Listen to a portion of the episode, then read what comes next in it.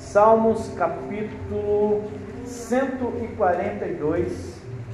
Salmos 142. Versículo de número 7 na parte A. 142, Salmo 142, verso 7 na parte A. Ele vai dizer assim: Tira-me da prisão para que eu te dê graças. Que coisa linda.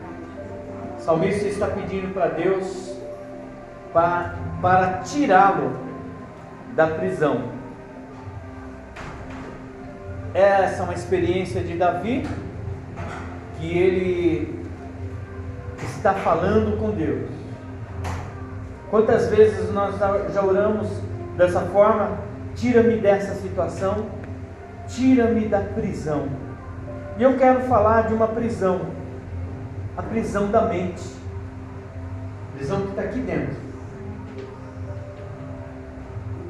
Irmãos, é uma das coisas que mais acontece nos dias de hoje. Nós estamos vivendo no momento do adoecimento da alma. E é interessante, quando a mente adoece, aliás, não é da alma, é da mente, tá? Deixa eu corrigir. É um adoecimento da mente humana. A mente doentio do ser humano.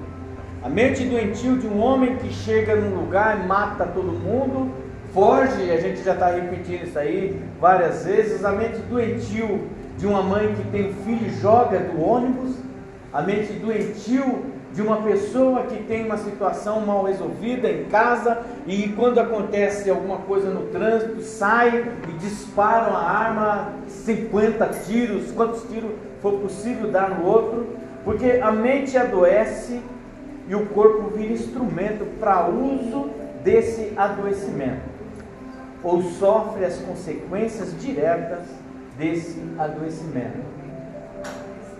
Quando a alma está doente, o corpo é o que menos importa. Isso é uma verdade.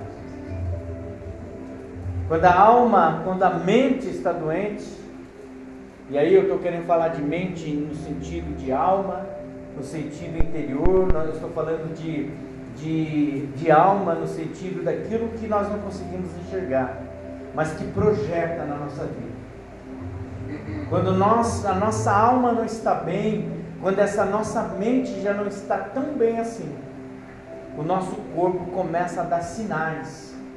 E muitas das vezes nós acostumamos tanto com essa prisão que a gente está dando sinais de que não estamos bem e achamos que não estamos, estamos dando pistas sobre isso.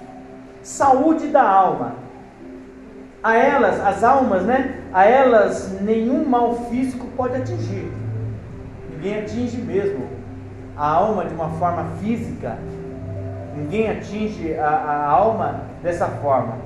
As almas não podem sofrer de nenhuma forma concreta, mas como tem saúde, também tem doença. Porque é muito simples. Às vezes a gente está bem, o nosso espírito está bem, a nossa alma está bem. E quando nós falamos de alma, irmãos, nós estamos falando dos nossos relacionamentos, nós estamos falando dos nossos sentimentos, nós estamos falando da nossa. É, é, é essa alma que se relaciona com o outro. É essa alma que faz com que a gente dê, é, a, a, capte as informações e dê um sorriso. É essa alma que faz com que a gente se alegre. É essa alma que é, está é, é, ela responde a esse plano de vida.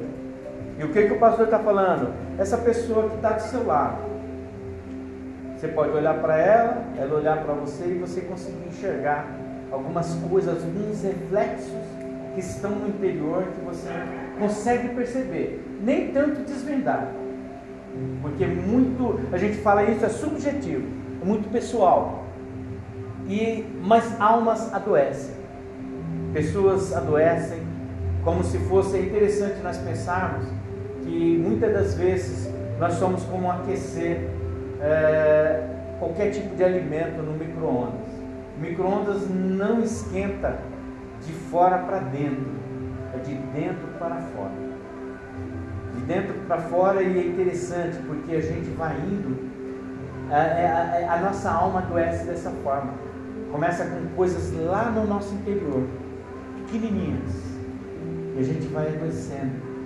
E a gente vai adoecendo, e tem hora que as nossas respostas, porque ela vai ganhando um volume tão grande no nosso interior, não, que a gente vai começando a dar respostas que a gente não está bem.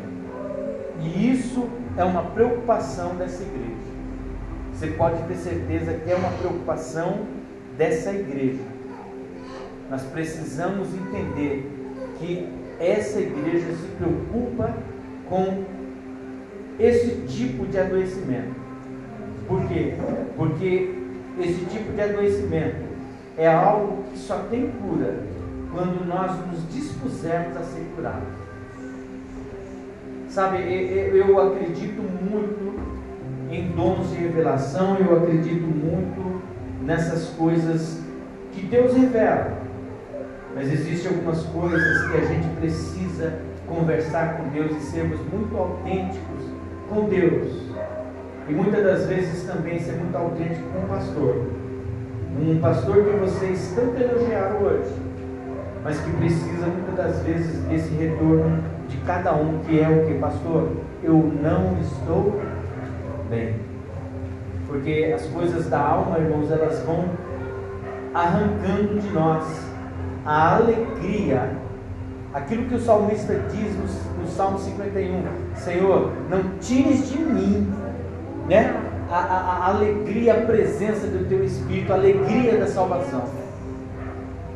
Porque aí a gente vai, a, a alma doente, ela não consegue entender. É mais fácil a gente culpar todo mundo do que entender que nós precisamos da palavra do Senhor ministrada na nossa vida. Por quê? Porque a palavra de Deus é a única que alcança este lugar que nem.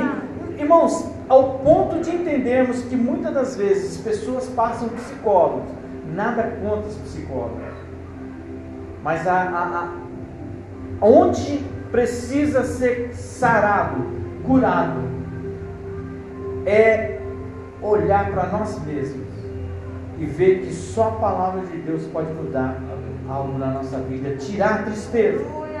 Hebreus 4,12, pois a palavra de Deus é viva e poderosa e mais cortante de, do que qualquer espada de dois gumes, penetrando entre a alma e o espírito, entre a junta e a medula, trazendo à luz até os pensamentos e desejos mais íntimos.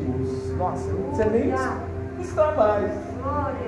A palavra de Deus é que ela, em cada um de nós, ela dá toda a ideia de quem nós somos e que temos sido a respeito de Deus e a respeito de estar na palavra de Deus.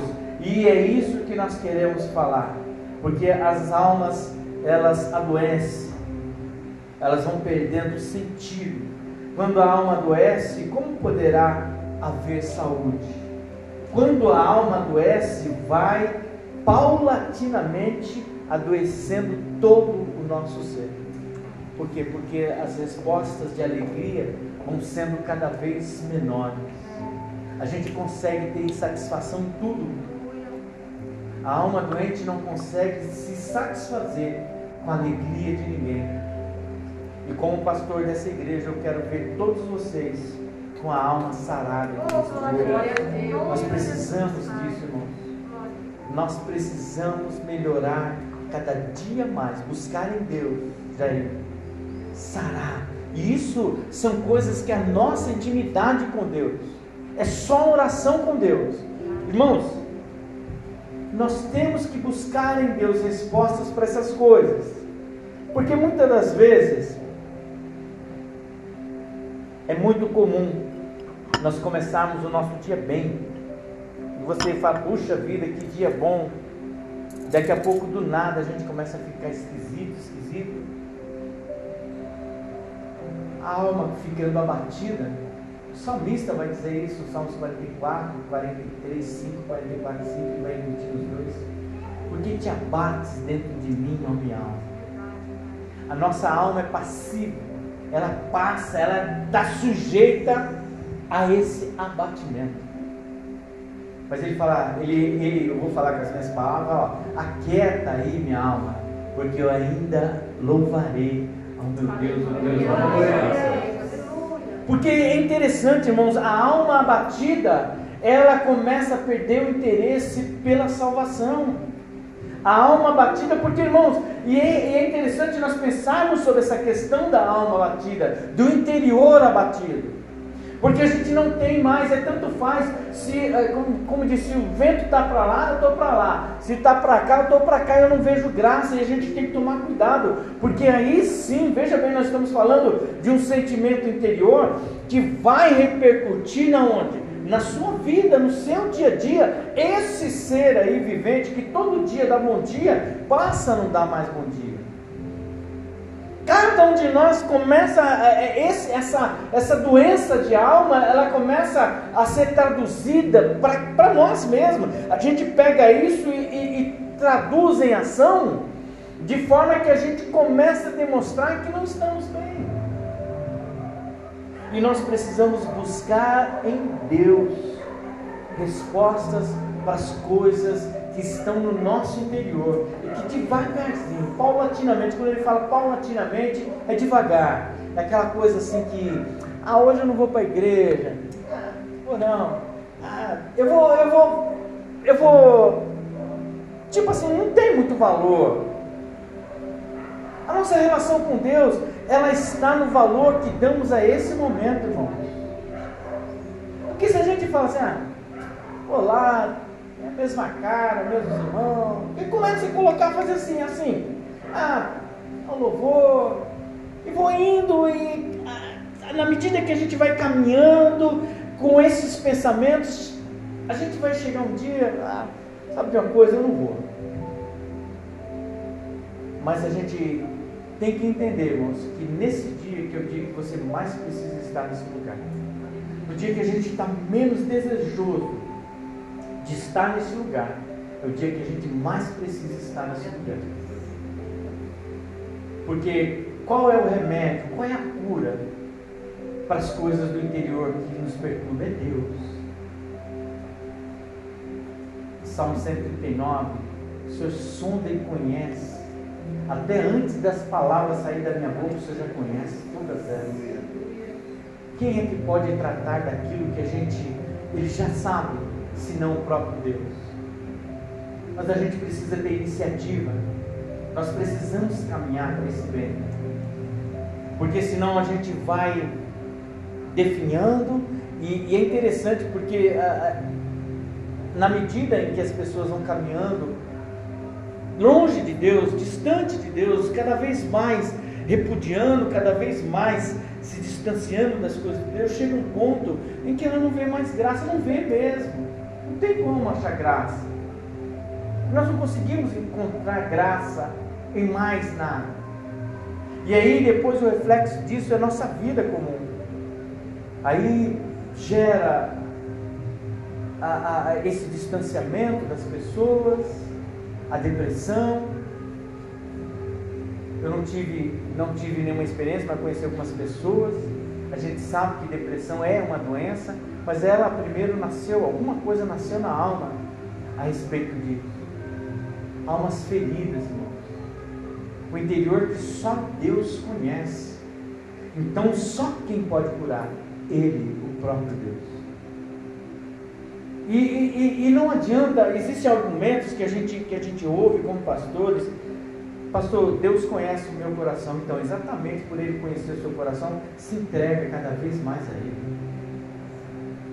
Não adianta a gente criar desculpas para não adorar a Deus. E essa reunião é reunião de adoradores, de pessoas que amam estar nesse lugar. Cada vez mais vamos nos entregar a Deus. E há doenças que não são do, do físico, há doenças que começaram na alma, por isso a ciência é impotente diante da alma e não tem como tratá-la. Olha que coisa interessante. A ciência ela se torna inabilitada para cuidar das doenças das almas, da, da alma, né? da doença da alma. Há almas doentes de tristeza, há almas que se afligem no secreto, no silêncio de si, e logo tudo murcha, tudo perde o seu valor, até mesmo a vida vai perdendo os encantos.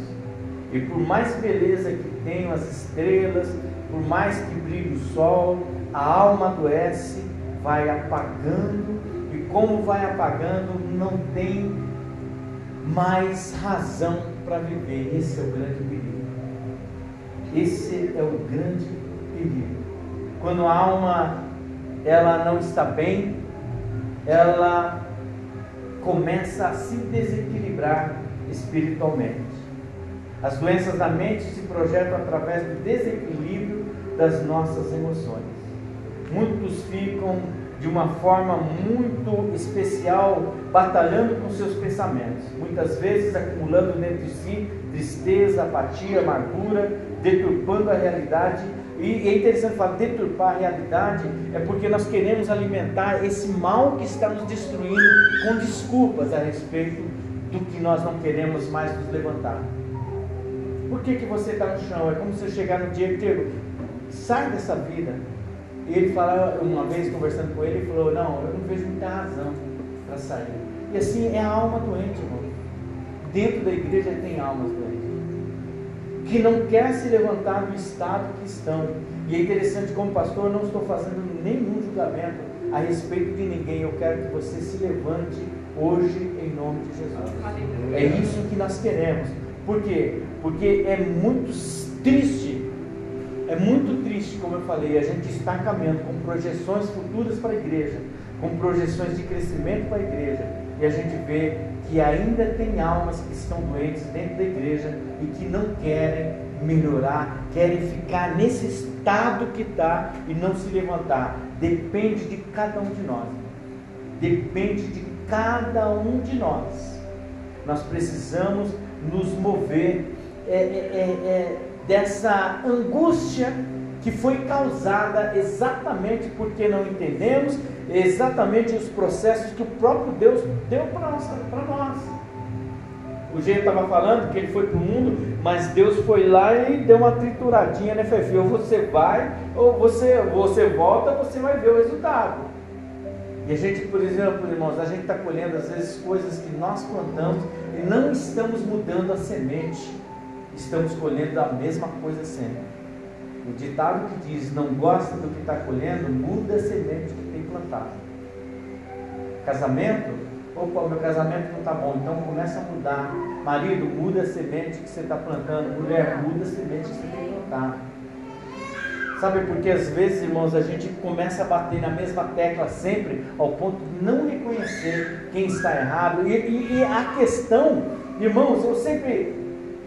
Nós estávamos conversando no carro com uma das nossas filhas, a gente estava falando sobre isso. A questão não é quem está certo, a questão é a gente poder adorar a Deus em liberdade. É você chegar nesse lugar aqui na hora e falar assim: Senhor, obrigado, porque eu e a Vivi, nós estamos bem, graças a Deus. Nós nos acertamos, sabe, Vivi? Se olhar para Ele, nós nos acertamos. Nós precisamos aprender a lidar com esse acerto diário, é todo dia. Conforme foi ministrado a, a, domingo passado, se eu não me engano, é nas coisas mais simples que nós não adoecemos. É nas coisas mais simples que a nossa, essa alma, esse interior nosso vai ficando sarado. Sabe porque não tem muito sentido, irmãos. Temos uma vida é, é, é, carregada, como diz assim, alimentada de lágrimas constantemente. Sabe, a gente e uma vida constantemente regada por lágrimas e lágrimas e dúvidas. Porque quando a gente chega a, a, um estado de sofrimento interno, é, a incompreensão do processo que está sofrendo, a gente ainda duvida de quem? De Deus. Deus não quer que nenhum de nós sofra, isso é uma verdade. Mas muitos sofrimentos nossos a gente procura, e o que é mais interessante, eu falo para os casais, Irmão, irmã, cuide dessa mulher, cuide desse homem, e vocês são homens e mulheres de Deus que precisam tratar disso dentro da luz da palavra, tratar com amor, tratar a luz da, de expulsar o demônio mesmo. Sabe, dentro da, da, dessa relação marido e mulher é muito comum. O diabo querer lançar alguma coisa mal entendido, o, o, o diabo, vamos lá, você está lá na sua casa, aí gera uma situação difícil na sua casa, marido. Aí daqui a pouco aparece esses telefonemas que tem, que nem agora, me aposentei, né? É direto, irmãos, é o dia inteiro o telefone. Aí quem é? É alguém que está ligando para me empurrar, algum tipo de seguro, alguma coisa. E o que, por que, eu estou falando isso? Porque assim é muito comum, já, tá, já não está legal. Ainda aparece a situação dessa, é pior ainda. Quer dizer, o diabo ele trabalha, ele tem desejo exatamente de destruir essa relação. Agora, irmãos, pensa bem como é que eu, com a alma doente, posso tentar ser alguma coisa para ela que também pode estar com a alma doente? Com pensamentos longe de Deus, com situações distantes do Senhor. A gente não tem a liberdade para falar nada. Hoje eu estava conversando com o Abner e com a, com a Gabi. Irmãos, é, a, a liberdade de um casal ao ponto de falar assim, ó, Está com hálito ruim hoje, hein? Aí você vai falar, nossa, mas por que, que é isso? Irmãos, é liberdade de falar. É liberdade, eu não vejo isso como nada negativo, irmãos. É a liberdade ao ponto de você ter a liberdade de falar com a sua esposa que talvez num outro tempo traria uma contenda. Você falaria, oh, você está você tá me repudiando? Não, pelo contrário, não estou te repudiando. É esses, é, são essas coisas que os casais precisam aprender, tratar de coisas simples, mas não que tenha a intenção de diminuir nenhum e nem o outro. Sabe, olhar para o outro, um olhar para o outro e ver a necessidade de Deus no meio de vocês. Como almas adoecidas conseguem tratar uma das outras? Então a gente precisa, irmãos, nós precisamos cuidar desse interior, nós precisamos olhar para esse Deus e falar assim: Deus me cura, sabe, me cura, me dá ânimo, porque a gente precisa. Todos os dias, irmão, se a gente olha para a situação da vida, se a gente começa a olhar demais, e é interessante, crente que olha demais fica cego, depois enxerga Deus. É uma verdade. Ah, o pastor hoje está tudo orgulhoso porque foi homenageado. Porque é só coisa ruim. Olha, o pastor está metido, hein? Olha, fizeram até um negócio para o pastor. Tá... E, e assim, e você sabe o que é interessante, irmão? São, tão coisas, são coisas tão pequenas, mas são coisas que vai distanciando o coração de Deus. O coração de Deus. Por isso que é, é, é às vezes as pessoas saem da igreja por estupidez. Nunca faz sentido. Nunca. Se você chegar em alguém que está afastado da igreja, aí você pergunta, por que você não vai mais? Qualquer um de vocês, parente de vocês, alguém que está distante, ela vai dar uma desculpa esfarrapada. Uma desculpa sem eira e nem beira, como diz o outro. Mas por quê? Mas sabe quem é o culpado? É o pastor, é a pastora. É a igreja. Se, se não é o pastor, porque o pastor é gente boa, é a igreja. Ah, não, aquela igreja lá não dá não, porque ah, não dá. Mas isso é porque, irmãos, é, é, é, é do ser humano. Isso não é, isso não é meu, Sara, não é seu, não é do irmão aqui, não é nada, é do ser humano. Quando Deus chega no, no Adão, fala Adão. Aí ele fala, foi a mulher o Senhor me deu mas que nós possamos ter almas saradas, ao ponto de não chegar diante de Deus e falar alguma coisa que ofenda o coração de Deus. Porque a gente ofende, irmãos. Nós ofendemos o coração de Deus. Não pense você que não. A gente ofende sim o coração de Deus. Quando não fazemos a vontade de Deus, porque o desejo de Deus é que cada um aqui faça a vontade dele. Quando a gente não faz a vontade de Deus, nós ofendemos o coração de Deus. Ah, mas Deus é cheio de mimimi? Não, Deus não é cheio de mimimi, mas Ele conhece o nosso coração até onde a gente vai com essa, eu, eu vou dizer assim, com essa pequenez, com esse rastrear. É que nem cobra fica rastreando, sabe? Rastejando, né? Certo? Rastejando na vida ministerial. A gente tem que levantar a cabeça e falar, Senhor, eu quero estar maior, falar, eu quero estar gigante na tua presença. Mas para isso a gente não tem que ligar para muitas coisas. Eu estava falando para os irmãos, 22 anos de evangelho é ver muitas coisas. E a gente saber, irmãos, olha, se você, se cada um de nós, eu gostaria que vocês prestassem muita atenção no que eu vou dizer para vocês. Eu vou abrir o livro de Eclesiastes, a gente vai ver que eu não vou pregar tudo não, porque tem muita coisa aqui e eu acho que vocês depois uma oportunidade, mas eu quero falar sobre isso porque é muito importante, irmãos. Ou a gente aprende com a palavra de Deus e segue em frente, ou a gente entrega a nossa vida a Deus dará. Aliás, nem é Deus, não vou nem falar o nome dele. Porque ou a gente caminha numa visão sabendo que Deus é Deus na nossa vida e que coisas pequenas não podem nos tirar da presença dele, ou a gente não caminha com Deus. Por isso que eu disse aquele dia, eu até fiquei preocupado, eu falei, a igreja não é lugar de covarde. E ele mesmo fala, Jesus Cristo fala, aquele que lava, larga o arado, ou aquele que olha para trás, não é digno de mim.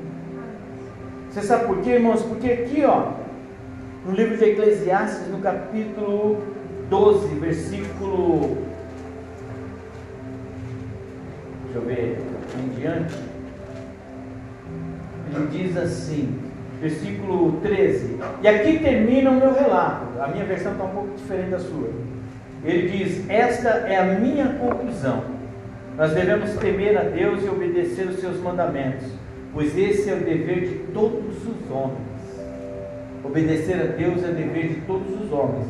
Porque o versículo 14: Deus julgará por todos os nossos atos, incluindo os que fizemos em segredo, seja bem ou seja mal. Quem acredita na palavra do Senhor como a boca de Deus? Então, irmãos, vocês fizeram um monte de elogios para mim. Se eu cair, não é motivo para vocês caírem palavra de Deus, eu vou pagar por isso. Quando a gente olha para esses homens, todos os líderes, ah, eu não vou, eu não, eu, eu, eu não quero ir na igreja por isso, por aquilo, irmão. Cada liderança vai pagar por aquilo que está fazendo. Quando a gente vê elogios como esse, quando a gente vê tudo isso que está acontecendo como pastor, não dá para ficar é, é, jactante, né, orgulhoso, vaidoso e levantar a cabeça. Não temer mais a Deus. Porque se vocês veem em mim tudo isso, eu preciso ser isso que vocês estão vendo. Eu preciso ser isso. Então, quanto mais menos, exatamente o que você escreveu, quanto mais, lembra que você me mandou a mensagem, sabe? Quanto mais menos.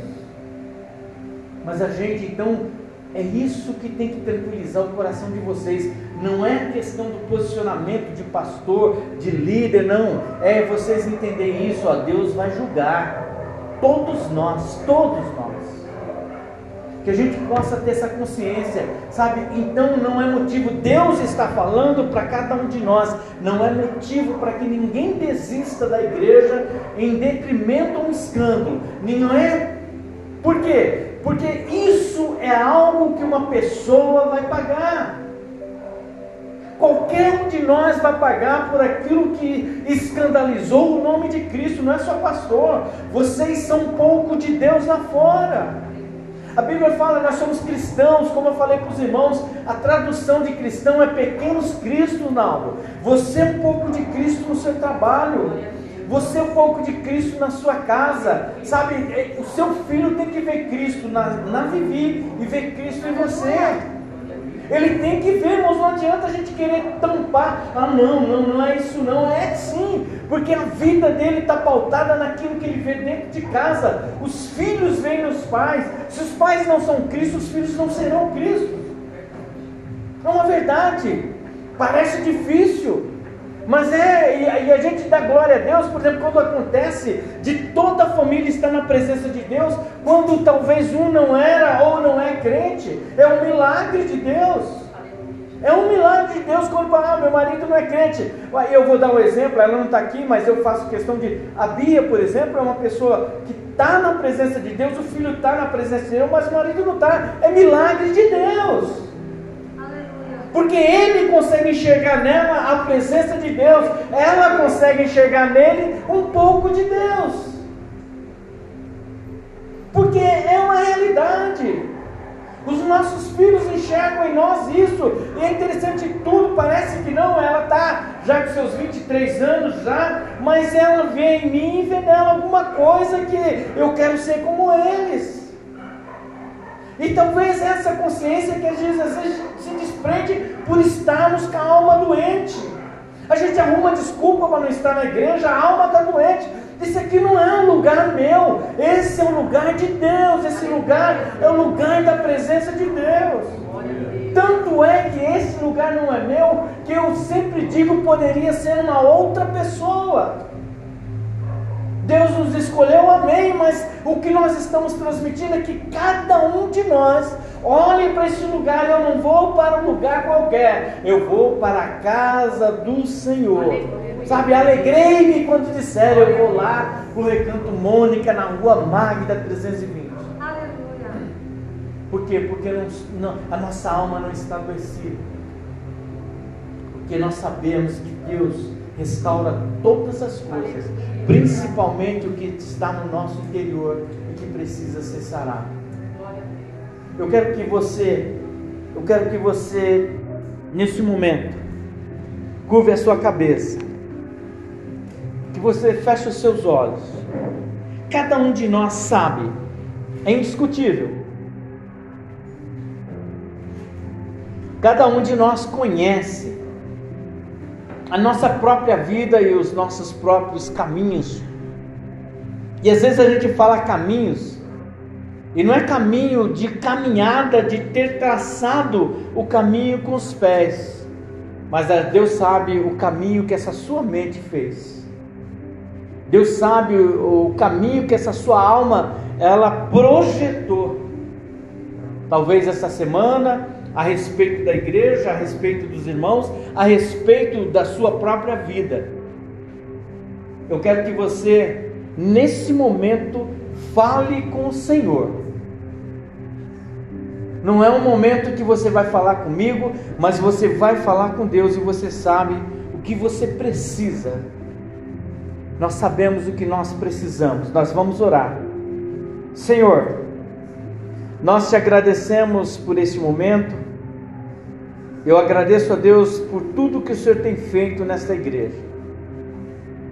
Mas nesse momento, Pai, eu quero que pedir ao Senhor que o Espírito Santo que habita em cada um de nós, ele venha mostrar para cada um de nós aonde, meu Deus, está acontecendo, ó Deus, a falência.